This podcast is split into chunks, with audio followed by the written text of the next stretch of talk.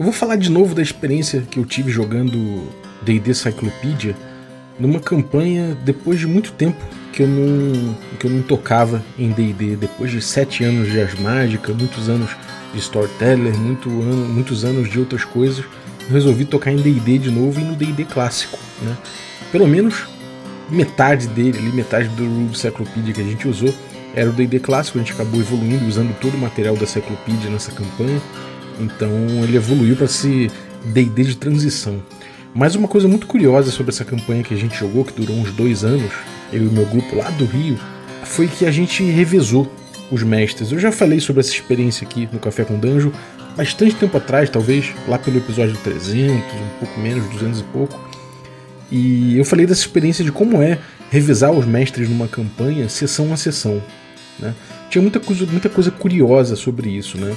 É, uma delas é que eventualmente você fazia uma preparação, porque você sabia que o grupo ia viajar de repente para determinado local numa, numa sessão que você ia pegar como mestre. Então você fazia uma preparação, de repente o grupo estava se dirigindo para uma dungeon, então você sabia que você ia ter que preparar um pouco daquela dungeon. Se de repente o grupo estava passando por uma floresta, você podia preparar alguns encontros para ter no bolso naquela floresta, né? E muitas vezes eu preparava as coisas e elas não eram engatilhadas, eu não usava. Bom, isso poderia ser um problema, passar um tempo ali preparando as coisas para não usar. Mas o que eu percebi é que eu fui anotando num caderno, né, e que eu fui fazendo essas anotações de forma mais genérica um pouco. Eu fui adaptando as anotações desses encontros, dessas dungeons e tudo mais, para que eu pudesse usar elas como repertório, eu pudesse reciclar elas. E é sobre reciclagem que a gente vai falar hoje aqui no Café com Dungeon, dentro das análises que eu estou fazendo aqui sobre os artigos do Ars Lud, do Ben Robbins, sobre o West Marches, a nossa parte 3, Reciclando. Oi! Café? Café com quê? Café com Dungeon! Bom dia, amigos do Regra da Casa! Estamos aqui para mais um Café com Dungeon na sua manhã com muito RPG. Meu nome é Rafael Balbi, estou bebendo aqui meu café num copo reciclado, afinal de contas, dá sempre para reutilizar, dá sempre para utilizar de outras formas. E originalmente esse café aqui, esse, esse, copinho aqui não era nem de café, era um, era um copinho aqui que a gente usava para deixar as escovas de dente, que já era por si só uma, uma reciclagem, mas como eu comprei um, um negócio novo para botar as escovas e tal, eu estou usando isso aqui como um copinho de café e ficou bem bonitinho. Se você quiser acordar bebendo um café delicioso como o meu, da Ovelha Negra, que é pô, feito por pequenos produtores, agricultura familiar, muito, muito gostoso. Pode ir lá em picpay.me barra café com dungeon se tornar um assinante que eu te passo um cupom especial. A partir de 5 reais você ajuda muito a gente a melhorar o podcast, né? manter o podcast também, expandir nosso conteúdo e você ainda recebe é, conteúdo extra, participa de sorteios dos nossos parceiros, participa de um grupo de Telegram muito maneiro, tem muita gente legal mesmo, trocando ideia de RPG, jogando junto principalmente, e trocando muita ideia, né? Crescendo como comunidade. E, e aí eu te passo esse cupom especial aí. Tem outro cupom que não é tão especial assim, mas é especial também, né? Não é tão. É, o desconto não é tão grande quanto esse dos assinantes, mas é um cupom legal. Você pode ir lá em ovelhanegracafés.com.br e utilizar o cupom Dungeon Crawl, tudo maiúsculo. Mas se você é assinante, me consulta que eu te dou um cupom especial. Bom, vamos lá, vamos falar de reciclagem. Reciclando, a parte 3 dos artigos do Ben Robbins sobre West Marches no blog dele, o. A gente já fez a parte 1, já fez a parte 2. Né? É, na primeira parte, a gente falou sobre o West Marches de forma geral. Né? Uh, na parte 2 a gente acabou falando sobre um outro assunto importante que, que é troca de informação, gestão da informação dentro de uma campanha West Marches. Né? E agora a gente vai falar sobre reciclagem. Para quem está por fora ainda do que West Marches, uma campanha West Marches, é, ela é uma, um tipo de campanha específico que comporta muitos times diferentes, né, que comporta uma agenda mais errática. Os jogos são marcados quando, quando o mestre pode mestrar e, e algum grupo se formou querendo entrar. Não existem grupos fixos de forma geral, existem grupos que se, se juntam espontaneamente para fazer determinadas incursões a partir de gestão, de uma, de uma informação dividida entre os grupos que pode gerar uma certa competição entre eles por determinados tesouros, mas também uma troca, uma, coopera uma cooperação e uma troca de informações interessantes. E é sobre isso que a gente vai falar um pouco, mas aqui nesse artigo, né, nessa, nessa terceira parte aqui do Ars Lud, é, o Ben Robbins ele acaba falando um pouco mais de preparação e de reação do mestre, né? É muito voltado aí para esse papel do mestre e a gente vai abordar um pouco isso. Né? Bom, ele fala que num jogo como o West Marches, né, que é agendado é, on demand, né, com um cenário criado também on demand, ou seja, se os jogadores falam que vão para os charcos e aquele charco não existe, você vai preparar esses charcos para eles entrarem. Né? Claro, você não precisa preparar muito, né? Você pode preparar só algumas coisas iniciais e vai, é, vai criando, fazendo esse world building conforme os jogadores vão é, invadindo esses ermos e explorando esses ermos, mas de alguma preparação normalmente você faz. Né? É, nesse estilo de jogo você pede um pouco mais de elaboração ali, um pouco mais de, de preparo, né? Então você vai se preparar para poder improvisar melhor, para poder é, dar uma resposta coerente para os jogadores dentro desse mundo que você está criando. E, bom, isso demanda tempo, né? Preparação demanda tempo. Mas, porém, como a, é a mesma região geral que você costuma utilizar algumas vezes, né? Tipo, você tem um ponto de partida, como eu falei, né? No, lá no, no, episódio primeiro, a gente costuma ter um ponto de partida único, um hub de aventureiros. É desse ponto de partida que, que os grupos partem. Então, existe uma região inicial ali que você meio que costuma preparar, né?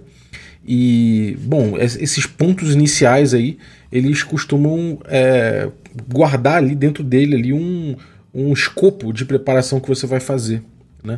E os jogadores vão passar bastante por ali, né? eles vão reutilizar, eles vão é, usar os caminhos várias vezes. Né? Então isso maximiza a reusabilidade desse material que você preparou nesse, nesse entorno da região inicial. Né?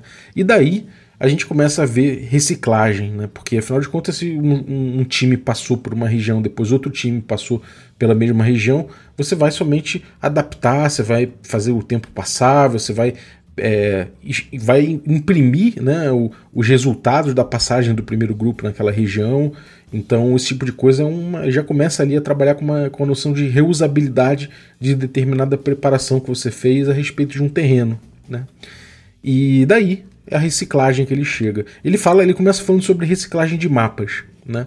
No caso, ele começa falando sobre mapas de forma geral, né? Mapas são um bom exemplo para ele pegar aqui, que ele diz que ele começa a falar que os jogadores costumam usar os mesmos caminhos para irem mais longe. Isso é uma coisa que ficou clara, né? Conforme a gente, conforme a gente foi jogando é, Biergoten, né? Os jogadores conseguem explorar um determinado terreno e e esses ermos acabam comportando mais detalhe, porque mais grupos vão passar por ali e esse ambiente vai ficando mais detalhado, vai ficando mais rico. Né? Então, como sempre tem também alguém indo numa região nova, você vai. É, o trabalho de criar regiões novas acaba ficando é, ficando mais ritmado, né? Você não tem ali uma, uma síncope ali, blá, blá, blá, blá, criando coisa nova o tempo todo. Você tem um ritmo. Às vezes você cria uma coisa nova, às vezes não precisa criar uma coisa nova, às vezes você vai criar uma ponta ali do, da perna de viagem dos jogadores, só aquele finalzinho, porque você sabe que eles vão passar um bom tempo na, no percurso. Enfim, você consegue dosar um pouco melhor a sua preparação, porque existe essa dinâmica né, entre os grupos passando por caminhos já conhecidos. E, e aí você vai detalhando mais os erros, eles acabam comportando mais detalhes. É, porém, sempre como, como sempre tem um grupo novo indo, você acaba te, investindo naquela preparação das partes novas. E aí isso dá um bom rating of, in, of investment, né? um, um bom return of investment, né? um retorno no investimento que ele fala. É como se fosse um. Pô, vale a pena você dar uma preparada aqui, porque você, você vai utilizar várias vezes essa região, então é, é, um investimento legal de, de, tempo preparar aquilo, né? E isso em comparação a um jogo normal, onde muitas vezes os personagens ali, os jogadores não vão passar nunca mais por uma determinada região, porque eles já passaram, já viram o que tinha por ali e vão explorando o, resto dos locais. Isso é uma dinâmica normal num jogo de um grupo só, fixo, com um esquema tradicional de campanha, não no S Marches. É, isso eu passei bastante numa apesar disso, né? Eu passei bastante disso na minha campanha que eu falei lá atrás na introdução, né, nessa coisa, coisa de reutilizar, né? Como é que a gente fazia? A gente, a gente tinha ali o, os mestres revezando, então se eu fiz uma preparação para uma região, por exemplo, uma dungeon, né? É, que está tá em determinado, determinada região montanhosa, ou um encontro aleatório ali dentro, né? Vou lá e preparo. E, e esse encontro, essa dungeon, ela não é acionada, ela não vira realidade no cenário. Isso deu para sentir lá. Como a gente estava revisando mestres, né, a gente trabalhava com a verdade da mesa sempre. Então não importa se eu preparei uma região inteira, se essa região inteira nunca entrou em jogo, nem, é, nem ao menos falado, de forma falada, alguém se referiu a ela, ela não vai existir. Né? E ela só vai começar a existir quando de fato aparecer na mesa. Então a minha, a minha preparação ela, ela poderia ser perdida ali. Né? Só que dá para você segurar essa preparação, dá para você preparar aquilo de um jeito mais mandrake, de um jeito mais de um jeito mais tranquilo, né, que você possa adaptar mais facilmente aquilo determinada, em determinadas situações. Então você guarda a sua preparação. Isso facilita muito o teu jogo, né? Você guarda a sua preparação. É, então, por exemplo, eu preparei uma dungeon ali, né? Se é uma dungeon de floresta e tudo mais, mas é uma tumba, eu posso pegar esse tema da tumba, o mapa geral dela e adaptar se ela, se, essa, se em vez de ser uma tumba, ela for uma ruína de um, de um povo antigo num, numa floresta, ou só simplesmente é uma tumba também, mas é uma, uma tumba no deserto em vez de ser na floresta. Se você muda o tema ali em cima, do, em cima da base que você tem, aquilo funciona, né? Fica fácil adaptar. E, ou um encontro, né? No encontro eu costumava rolar bastante o seguinte: eu fazia, alguns encontros para deixar no bolso, e esses encontros eu rolava, nesses encontros eu rolava é, a criatura, né, para ver qual era a criatura. Normalmente se caía a criatura, se caía algum evento, alguma coisa assim. Mas vamos, vamos pegar uma criatura como exemplo. Caiu um, um bugurso, né? Sei lá, caiu um, um Uber, caiu um urso coruja. Eu jogava o urso coruja, quantos HD ele tinha, para eu ver se era uma, um, um espécime. É, mais forte ou é um espécie mais fraco, a idade dele mais ou menos eu pegava pelo HP, né? Se ele fosse mais velhinho, de repente tinha pouco HP, já estava mais no fim da vida. É, eu olhava ali a reação dele para ver a reação inicial perante o grupo, né? Eu jogava ali mais ou menos um algumas coisas só para preparar o tesouro também, por exemplo, para ver se, por exemplo, se é um, um grupo, um destacamento Goblin, né? De repente esse Goblin pô, cai lá que ele tem uma, uma espada mágica, pô, por que esse cara não vai usar uma espada mágica com o grupo, né? Então rolava o tesouro previamente. Só que aí eu rolava essas coisas né, e botava na, em situações que eu podia facilmente mudar o ambiente dele. Né? E isso não é o ogro quântico, né? É aquela uma coisa que eu critico bastante aqui no Café com Dungeon, que é a ideia de que não importa o que o grupo faça, ele vai encontrar aquele ogro que você preparou. Não é exatamente isso. Né? Às vezes pode parecer que é, se você pensar de forma mais superficial, vai parecer que é mesmo um ogro quântico essa coisa de você ter a sua preparação e usar ela de forma indiscriminada, independente do que, do que, do que acontece. Né? Se os jogadores entram numa dungeon, é a dungeon que você preparou.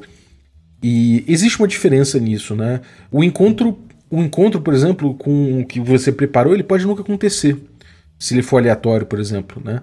É, ele vai acontecer onde tiver que acontecer porque foi acionado aleatoriamente. Aí você adapta ele para aquilo ali. Aquilo é mais bagagem sua do que uma questão de jogo quântico. Né? Não é uma coisa que você está é, fazendo um railroad ou que você está podando a agência do jogador e tirando o impacto das escolhas deles. Então, se o grupo de repente é, toma providências para ter um ritmo mais rápido de exploração dos hexágonos e isso diminui a chance de encontros deles na região, eles estão evitando esse encontro, né? então eles estão agindo ativamente e isso vai impactar que pode ser que eles realmente nunca encontrem a, aquele encontro que eu planejei. Né? É, ou a dungeon, vamos supor que eles viram uma dungeon, descrevi a dungeon lá que eu preparei, é, ela entrou no caminho deles, de fato já estava preparada que, que naquela região ia ter uma dungeon, e eu adaptei a dungeon para aquele local. O grupo passou em frente, eu descrevi, eles podem entrar, podem não entrar. Não é um, exatamente um ogro quântico, né? O que acontece é que você está ali com seu repertório e você vai jogando esse repertório conforme os jogadores acionam isso, né? Ah, o poder continua com os jogadores, né? O, impacto das decisões deles continuam ali, mas você vai dispensando o teu repertório conforme o jogo vai acontecendo. Né? Você não colocou e nada exatamente na frente dos jogadores, independente das decisões deles, como acontecem, como acontece no, no Ogro Quântico. O que você fez foi criar on demand, né, com um repertório que você já tinha é, mais ou menos ali mandrake né, na, no bolso ali para usar como, como recurso. Enfim, depois ele começa, o Ben Robbins começa a falar de mapas interiores, né, que são ruínas de dungeons mesmo, por exemplo. Né? É, ruínas, dungeons, você pode falar aí de, sei lá, pode falar de fortes, você pode falar de cavernas, enfim, um número, número, número, um número grande de coisas, de, de ambientes internos, né? E ele fala que também é um bom investimento você mapear esse tipo de coisa, porque uma dungeon, por exemplo, uma ruína, ela continua lá, mesmo que um time entre lá né, e zere o local, zere a dungeon, pegue todos os itens, mate todas as criaturas e, e expulse todo mundo de lá, e enfim. Mesmo assim, aquela dungeon vai continuar lá. Ela tá, de forma geral, ela vai sempre continuar ali evoluindo. Né? É, de repente, aquela dungeon foi deixada, outras criaturas tomam o local, acontecem invasões, é, a natureza toma conta e isso pode dar alguma coisa, novos inquilinos podem aparecer aí, o histórico da dungeon, de repente, se tem uma presença demoníaca, ela pode influenciar novas criaturas a tomarem aquele local, enfim. As dungeons evoluindo, elas sempre formam um elemento central no West Marches na, na percepção do Ben Robbins, né, na proposta dele. A gente pôde experimentar isso em Arcaia. Né? A gente jogou um S-Marches em Arcaia com uma mega dungeon, né? E cada pequena dungeon tinha mais 50 dungeons naquele ambiente. E as dungeons, eventualmente, os grupos se repetiam em determinadas dungeons. Então, para evitar que sempre que um, um, time fosse lá naquele local ele parecesse abandonado porque um grupo já passou, a gente fazia o mundo ficar vivo né, mostrando que aquela dungeon era reocupada. A gente fazia um restocking de ouro, né, até no livro do Forbidden Caverns of Arcaea tinha lá uma, um trechinho sobre como restocar a dungeon de, de oportunidades, não somente de perigos, né, que é uma coisa importante. E, enfim, a gente pôde restocar não somente o desafio, mas também os tesouros e recompensas de superar os desafios. Porque se você só coloca desafio nesses locais, os grupos continuam sem ir a partir do momento que eles percebem que não tem nada para ganhar lá, né? E é importante que você dê sinais dessas ocupações, dessas novas oportunidades ali dentro também, porque senão os grupos simplesmente acham, não, já passaram por lá, não vai ter mais nada. Então você fazer essa reciclagem, entender né, dessa transformação vai ajudar muito a manter o mundo vivo, que é uma coisa tão importante no S-Marches, porque ele é vivo para todos os grupos, e os grupos sentem o impacto uns dos outros. Né? É, é, deixar que as atitudes dos jogadores impactem nisso né, é muito importante. E, sei lá, vamos supor que o grupo deixou uma dungeon fortificada livre. Né? Eles chegaram lá, arrebentaram os goblins para fora da toca deles. Depois, é, sei lá, depois de de, de, de, liberar essa, sei lá, acharam essa dungeon fortificada, saíram de lá, cruzaram com os goblins na toca e tocaram os goblins da toca deles, pegaram o tesouro dos goblins e os goblins ficaram nos ermos. De repente, encontraram também os trogloditas no caminho e eliminaram os trogloditas. Pô, aqueles goblins ali que foram tocados para fora da, da toca e não encontraram mais o perigo dos trogloditas, de repente eles, eles migram um pouco e encontram aquela porra daquele forte que o grupo deixou lá, né? aquela dungeon fortificada, livre. E aí toma aquela dungeon fortificada. E aí? Né? Eles podem tomar essa dungeon fortificada e ter ficado mais casca grossa de enfrentar ainda, porque agora eles têm um local seguro e militarmente mais, mais, mais interessante. E quando isso acontece, você, o grupo vai sentir, cara, a gente tocou os goblins para fora, eles flanaram, a gente matou os inimigos naturais dele, e a gente liberou uma dungeon e não fez nada com ela, não travou as, as portas, não sei lá, a gente não, não, não tem como às vezes você frear a evolução de uma dungeon, é uma coisa bem difícil, inclusive. Então acontece que o mundo evolui, né? E às vezes evolui para um lado que não é tão interessante para os jogadores. Ou pode ser, eles podem ir lá na fortaleza e tentar, enfim, negociar alguma coisa, fazer pazes, charmar um Linder Goblin, enfim. É mais história que pode acontecer, é mais gancho que pode trazer a partir de um mundo vivo, né? Depois ele fala sobre monstros errantes, reciclando perigos. E aí ele fala, ele toca na tabela de monstros errantes, né? Que ele fala que é um, um recurso venerável, mas também muito zoável. Zoável a gente sabe por quê, né? Porque determinadas tabelas elas podem ser mal feitas, podem ser tiradas de contexto, e aí você pode acabar com um urso polar no meio de uma floresta tropical, ou um dinossauro imenso aquático nadando num rio pequenininho que você já tinha descrito que era mínimo, né? E aí o grupo fala, porra, esse rio não era pequenininho, eu consegui saltar esse rio, como é que tem um dinossauro aí de, de, de sei lá, de 40 metros de altura aí dentro, cara? Enfim, esse tipo de coisa, se a tabela for mal feita, você utilizar mal uma tabela de, de, de monstros errantes, isso pode chegar nesse ponto risível, né? Então ele tem razão. Por outro lado, é venerável, realmente. Essas tabelas elas são muito úteis, né? Então ele pôde, ele, ele diz que ele consegue criar uma tabela para cada região e isso permite que ele, que ele esculpa, né? Que ele vá lá esculpir o sabor de cada região de acordo com essas tabelas, né?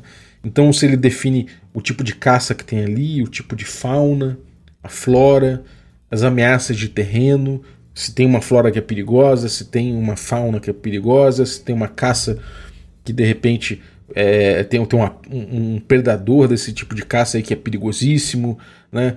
Então esse tipo de coisa é, vai poder ser desenhado, né? Vai, esse sabor vai sendo esculpido nessa tabela que, que é muito descritiva sobre um ambiente, né?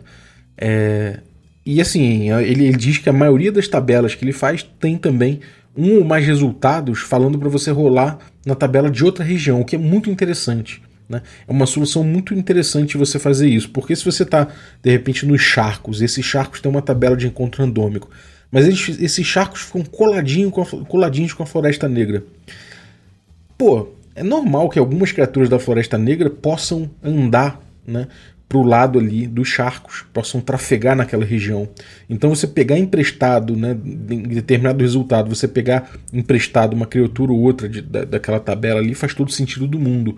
É claro que você não vai pegar de repente criaturas extremamente territorialistas que raramente saem do seu território. Né? Se sair um resultado desse, você pode ignorar e pegar e rolar de novo na tabela ou pegar outro resultado, porque não faz sentido. Mas você é, acionar isso né, dentro da sua tabela de, de monstros errantes como uma possibilidade é muito interessante, porque descreve a interação dos ambientes. Né? Isso é uma coisa que muita gente tem dificuldade de imaginar como descrever a interação dos ambientes, e não somente misturando um pouco da fauna, da flora e da descrição de um bioma com outro, é importante que você permita que haja esses encontros. Esses, esses eh, encontros através né, das regiões, que é uma coisa muito legal que ele botou aqui. É... Enfim, é, ele coloca também que existe uma, uma coisa que ele gosta de botar nas tabelas, que eu adoro também, na tabela da Floresta da Beirágua, lá, e Glória eu fiz também, que é a possibilidade de, sempre de você rolar duas vezes na tabela e combinar, ou seja, você tira 20, sei lá, numa tabela que, tem, que vai de 1 a 20, você tira 20, você fala, role duas vezes na mesma tabela e combine os resultados. Isso é muito interessante porque permite que você vá gerando mais complexidade no encontro. Né? Ele dá o exemplo de, um, de você encontrar de repente ali um, sei lá, um urso coruja, e encontra também um, um perigo, né? esse perigo é uma areia movediça. Você pode. Aí você, bom, você vai ter que compor isso. Você pode dizer que de repente o. Sei lá, você tirou uma reação baixa, ele está amigável, de repente esse escurujo está pedindo ajuda de alguma forma, ele está ali com, com um gestual um pouco agressivo, de repente gritando é, em socorro, né? Mesmo que ele não saiba falar, ele está se expressando, porque ele está pedindo ajuda, ele vai morrer de repente na areia movediça e por isso a reação dele não é agressiva, não teria nem como ser. Então, pô, você combinou os resultados. Ou pode ser que o grupo esteja enfrentando Maria Movediça e aí aparece a porra do urso coruja. Enfim, é, aí vai do, do teu estilo, de como você quer propor esse desafio, como você quer construí-lo. Mas você poder combinar os resultados começa a trazer mais complexidade para o encontro, né? E como eu falei, você consegue é, você consegue reciclar isso facilmente, você consegue pegar esse tipo de coisa e levar para lá e para cá. Então vamos supor que saiu que esse encontro aí, pô, você tinha na tua manga é um encontro de floresta, de repente, é um encontro de um, de um, de um local de um, dos ermos quando tá mais, mais uma região mais empoçada. Pô, guarda ali, cara. De repente você vai conseguir utilizar quando o outro grupo entrar em, numa, naquela região novamente. Então você pode guardar esse tipo de coisa, mesmo que você não, que não seja acionado no jogo, né?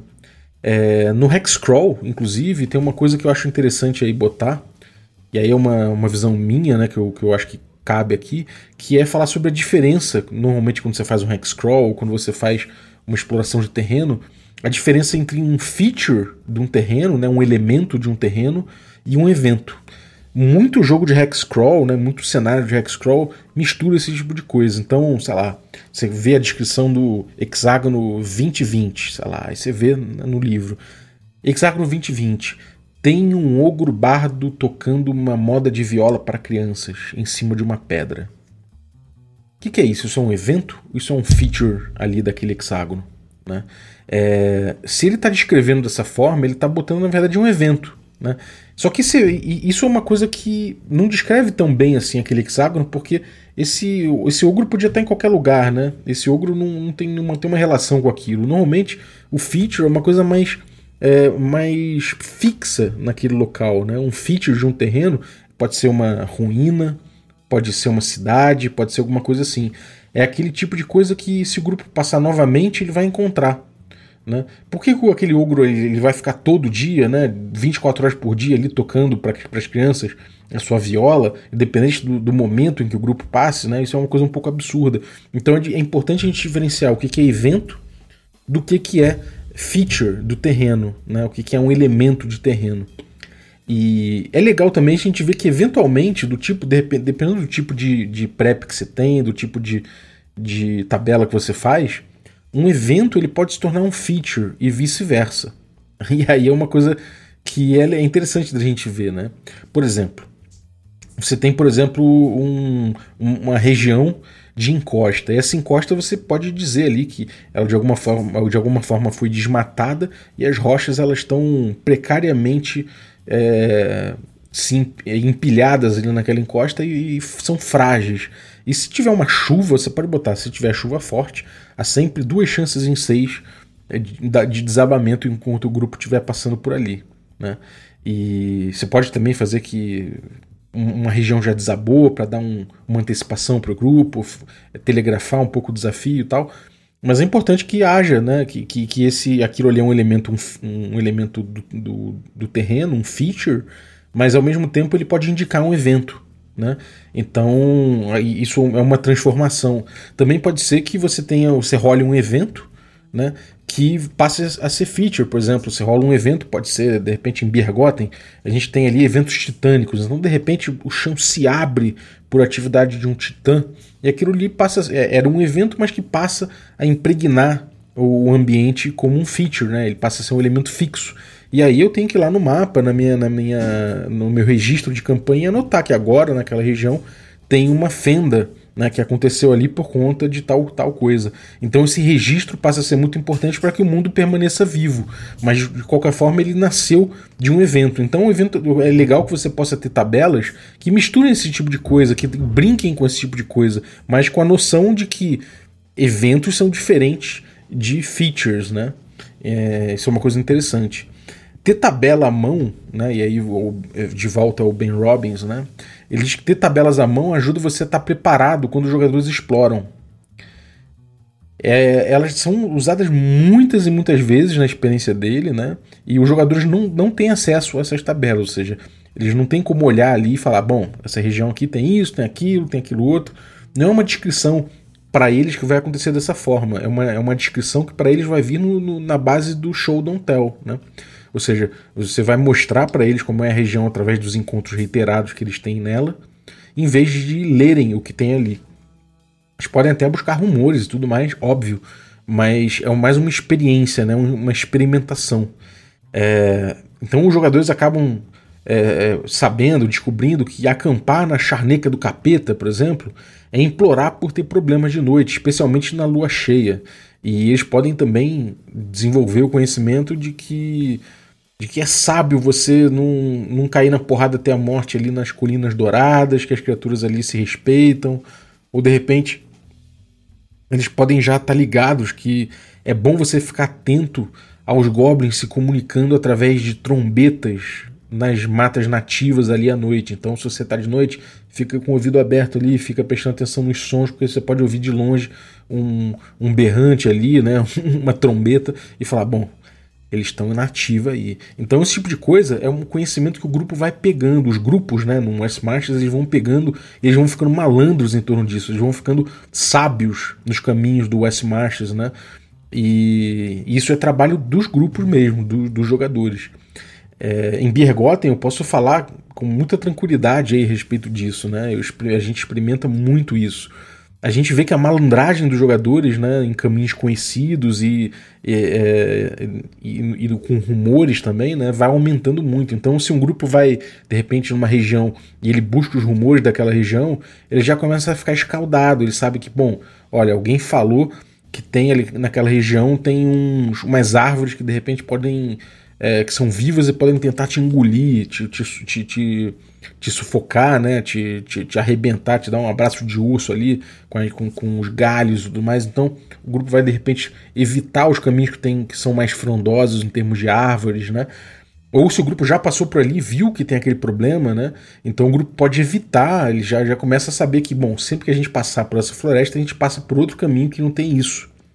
E isso faz com que o ritmo do, de viagem do grupo aumente consideravelmente, né? Como a gente botou lá atrás, como o Ben Robbins trouxe, é, você acaba trafegando muito mais rápido para uma região que você já conhece e acaba chegando mais longe. Né? Então existe esse progresso de conhecimento dos jogadores, que é uma coisa que vale mais do que o XP do personagem muitas e muitas vezes. Né? Você vê que um jogador que é atento a esse tipo de coisa, que guarda esse tipo de informação e que lida bem com o ambiente, é um jogador que dura mais, mesmo no nível 1, se você comparar com um jogador de nível maior que é desatento. Né? Ele vai acabar dependendo muito mais da sorte dele do que do, das habilidades que garantem que ele vai ficar vivo. Então, até um mago de 1 HP, né? A gente vê o Carlinhos Malvadeza aí jogando com, com motor, aliás, com motoca, né? O personagem dele no, no, no. A gente vê que ele chegou no nível 2 aí, tinha um HP, pô, sobrevivente pra caramba aí. Aconteceu isso também no Uri Glória, né? Ele com um mago de 1 HP. No caso do, do, do Motoca, é um Tiff, né? Não é um mago. Tá quase no nível 3. Então é, legal ver essa evolução, né? A gente vê que isso acontece. O Léo Chaba também, com um HP, tá aí durando duas sessões já, com, com o grupo Nós Tradamos Ouro, né? Então você vê que a sabedoria do jeito de navegar, a atenção nos rumores, né? isso é uma coisa muito interessante. E você também vê né, que eventualmente os grupos vão passando pelos locais ali repetidas vezes, e isso vai deixando trilhas, né? Essas trilhas vão formando caminhos intra-rex. Então, uma coisa que eu faço bastante, que eu acho muito interessante, é você ir desenhando os caminhos que o grupo passa, que o grupo percorre dentro do hexágono, porque às vezes isso aí vai ser um elemento que os outros grupos vão seguir. Então você vai entender de uma forma bem com, com bastante zoom narrativo o caminho que eles estão percorrendo. E aí você repete os detalhes que você já deu lá atrás. Que foi uma coisa que também o Ben Robbins falou nesse artigo aí como a gente já viu então, essas dinâmicas elas são muito curiosas, né? E eu achei muito legal ele falar sobre reciclagem, porque essas tabelas elas são recicladas, os mapas são reciclados, os mapas externos, os mapas internos, a evolução das dungeons, a evolução dos desafios, dos features de terrenos, dos eventos. Isso tudo se comunica muito para pintar a ideia do cenário conforme você joga com todos esses grupos e te ajuda a manter aquele cenário vivo e pulsante enquanto a galera explora ele, enquanto a galera vivencia aquilo. Isso é uma das coisas que deixa esse jogo mais emocionante e, e, e une né, esses, esses, esses participantes num, num, num, evento só, numa, numa, numa ideia só, né, numa criatividade só, que no fim é o que acontece. A gente vai experimentando um world building emergente né, e que se comunica lindamente entre todas as, as mentes criativas participando dele. Então, bom, é isso. Espero que você tenha curtido esse episódio aí do, do voltando aí, né, com, com, o nosso nosso episódio de West Marches, né? Que, pô, para mim tá sendo tá sendo muito interessante, né? Comparar inclusive as experiências que eu venho tendo de West Marches com o que o Ben Robbins postulou ali, né? Esse foi o primeiro o primeiro postulado a respeito de West Marches, ele que batizou dessa forma. Ainda que seja que seja um estilo antigo, muita gente jogava assim nas antigas, muita gente é, já joga, eu até falei com o Jaca, o Jaca Freak, né? No, no, que é um streamer aí também, o cara do, do, do Mundo Freak, né? O, o Jacaúna. Ele tava falando, pô, é, é, eu tava falando ah, como é que é esse negócio aí de mestrar é, de forma recorrente, um mundo recorrente, com vários personagens, vários times diferentes. Aí eu falei, pô, cara, você já viu aí o esquema West Marches? Ele falou, pô, que curioso, há dois anos que mais ou menos eu tento buscar isso na minha, na minha aventura de vampiro. E é bem isso aí, cara. É, a gente eventualmente a gente chega nesse formato sem nem entender o que é o Marches. O Ben Robbins simplesmente pôde compilar muitas ideias a respeito disso, experimentar bastante e botar nesses formatos. Então, esses artigos dele trazem muitas reflexões que muita gente já deve ter passado, muita gente já deve ter enfrentado alguns tipos de problema que ele enfrentou também. Então é muito legal a gente poder visitar isso e, e pensar junto, né? Pensar junto sobre essas coisas. É, vai ter um episódio aí, talvez entre artigos do, do Ben Robbins sobre West Marches, que eu vou trazer um, uma problemática de Birgotten específica sobre linha do tempo. né? Porque eu implementei em Birgotten a possibilidade dos jogadores pernoitarem fora da zona inicial. Então, em vez do grupo ter que ir e voltar, se o grupo no, na mesmo, no mesmo dia né, de jogo, né, falando em meta, o, se o grupo for para os ermos encontrar um local seguro, aí tem uns requisitos para esse local ser considerado seguro, se o grupo conseguir, ele pode pernoitar lá, né? E aí o, a gente termina a sessão e na próxima sessão o grupo começa de onde parou, em vez de começar na vila, né, no ponto inicial, como é o tradicional do, do West Marches. E isso tem, tem toda uma implicação para a timeline, que como ela vinha sendo, sendo construída, que eu quero trazer essa problemática porque eu ainda não tenho a solucionática exatamente. Tem algumas alguns pitacos, algumas ideias, mas vai ser legal trazer isso, refletir e ver se também se a galera de repente traz aí umas, umas ideias legais, faz um brainstorm maneiro para a gente chegar numa forma interessante que a gente possa compartilhar, inclusive. Então é isso aí. Valeu, Zaço. Obrigado você que ficou ouvindo a gente até agora, cara. Obrigado demais aí pela tua audiência. E obrigado também à galera que torna possível essa aventura, os nossos assinantes. Se você quiser também se tornar um assinante, picpay.me barra café com dungeon e ajude a gente. Se você é, ajudar a gente, cara, você vai participar do grupo de Telegram, você vai é, receber conteúdo extra, enfim, tudo isso que você já sabe aí. Então, picpay.me barra café com dungeon, a partir de 5 reais. A gente já fica muito feliz. Agradecer aqui aos assinantes Café Expresso e aí, dentre eles, eu vou agradecer a Carolina dos Reis Mate Araújo, a Coral, que teve aqui no Café com Dano recentemente falando do livro dela, né, I Bites Back, que está em financiamento coletivo, um livro muito maneiro. É, pelo que ela falou, né, não pude ler ainda, mas pelo que ela falou é bem interessante. A gente falou sobre criatividade e tudo mais, então fica aí a dica. É, também os assinantes Café com Creme, né, então eu vou agradecer o Heitor Coelho, grande amigo do Rio de Janeiro que participou aí dessas, dessas incursões, dessas, dessas aventuras revezadas que eu citei no início do episódio. Né? Grande Heitor, um abraço, cara, valeu pelo teu apoio. E também os nossos assinantes de Café Gourmet. Né? Então essa galera aí é o Erasmo Barros, o Bruno Cobb, a Pati Brito, o Adriel Lucas, o Diego Sextito, o Rafa Cruz, o Abílio Júnior, o Denis Lima, o Marcelo Craven, o Jean Paz, o Rodrigo Avelino Rosa, o Franciola Araújo, o Rafa Mingo, o Rafa Garotti, o Leandro Paixão, o Caio Messias, o Pedro Cocola, o Tito Lima, o Jarbas Trindade, o Marcos Paulo Ribeiro, o Germano Assis, o Playmo Lance e o Rodrigo de Lima Gonzalez, o, o Ney, da Guilda do Ney. É isso aí, galera. Muito obrigado pelo apoio de vocês, um abraço e até a próxima.